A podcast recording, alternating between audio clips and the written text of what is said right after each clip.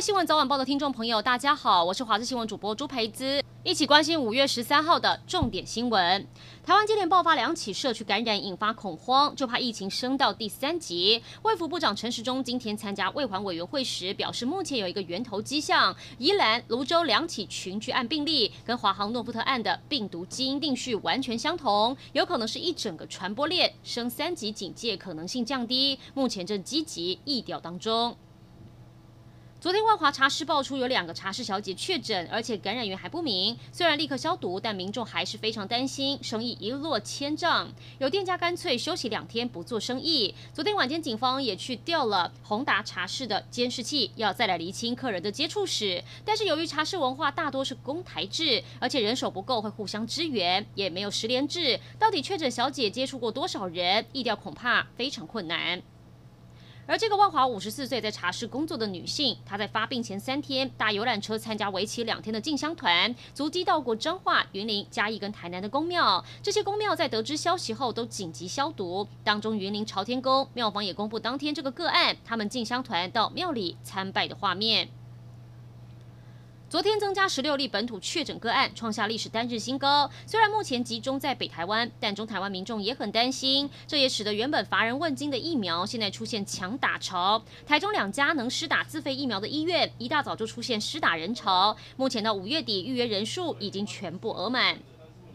宜兰有一场爆发群聚感染后，有一个国小学童染疫。他的学校曾经在九号举办千人运动会，县议员在议会质询时自首，说自己有去过，引起同场议员一阵骚动。但他后来也解释自己只到场十五分钟，而且没有跟学童有接触，都在户外。这几天也有持续量体温监测，确保健康状况。新加坡新冠病毒疫情升温，卫生部在十二号晚间通报樟宜机场感染群再添七例确诊。让人担心的是，当中有三例初步确诊感染源是来自印度 B. 一六一七变种病毒。目前这个感染群确诊人数累计增加到二十五个人。由于新加坡近期出现了好几个职场家庭群聚感染，还有感染源不明的案例，台湾中央流行疫情指挥中心十二号开始将新加坡从低风险调整变成中低风险国家。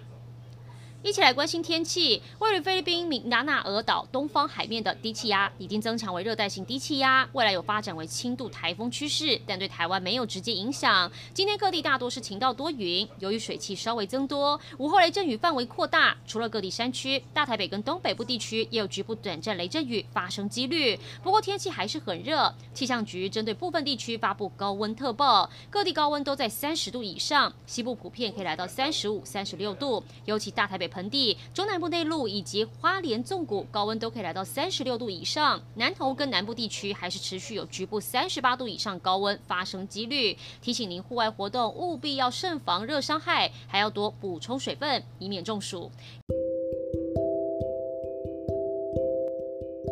以上就是这一节新闻内容，感谢您的收听，我们再会。